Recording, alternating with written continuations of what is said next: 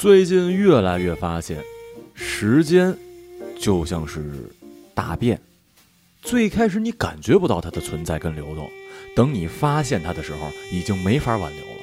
即使你再怎么用力的绷住，最终它还是会离开你的，而且绷得越久，它走得越急。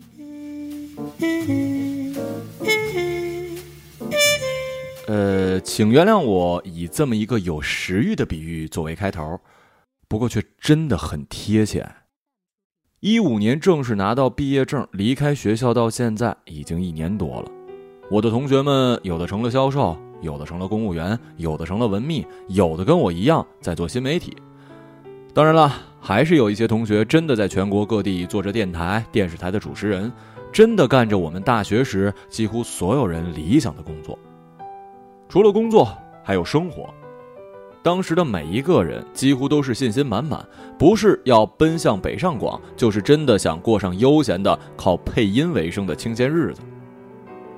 结果呢，离开大城市的人远远大于还在坚守的。当初最不耻的回老家，事实上成了大多数人的归宿。我相信很多父母对孩子都说过这样的话：“这大学上了。”没见着真学到什么，心可大的很啊！好高骛远，以为自己什么都能干，就是不知道脚踏实地。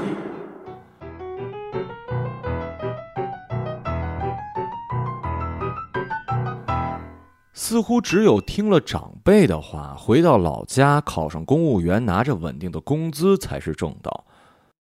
我反而想在这问问父母：寒窗十二载，难道回老家真的是你们眼中的正途吗？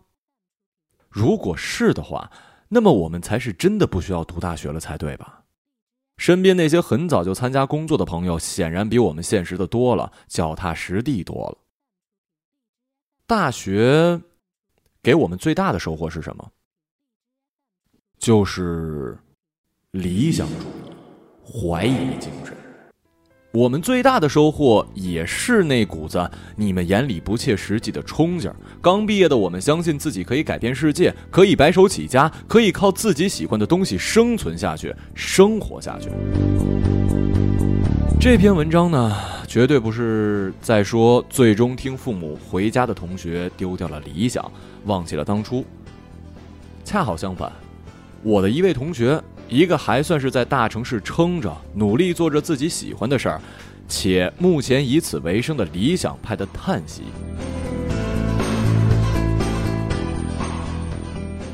我听他跟我说，原来主播的工作并没有我们想象中那么光鲜亮丽，要么就是忙得四处采访忙得要死，要么就是两天录完一周的新闻闲得要死。至于工资方面，其实也跟普通白领没什么两样。甚至还不如很多上班族呢。这跟他们理想的生活真的很不一样，和他们理想的工作也是相去甚远。然而，最令人难过的不是工作上的落差，更多的反而是心理。人是一定要有理想、有目标的。大学之前，我们大部分人的人生目标是考上大学。很多人在走出考场的第一刻是超级轻松，感觉这么多年熬出头了。可是，在第二秒是虚无感，似乎不知道下一步该怎么走了。我已经实现了十二年的理想，考上了大学。可是之后呢？之后，如果你幸运的上了一个自己喜欢的专业，那么新的理想又来了。嗯，毕业之后靠大学的专业做自己喜欢的工作，过自己想要的生活。四年一晃就过去了。你真的做了你喜欢的工作，你当初想要的那种生活，那种高考完的莫名失落，却又一次袭来了。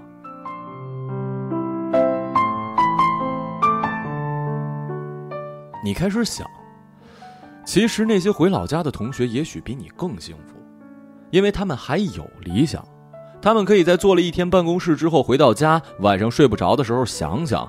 如果当初我留在了北京，坚持着从记者做到主播，也许我现在就过着理想的生活了吧。之后伴着这样的想法再入睡，再开始第二天的生活。而他们，起码还有一个念想。可是你呢？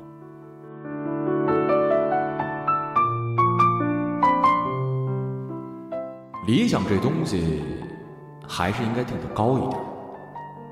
永远不会实现的，也许更好吧。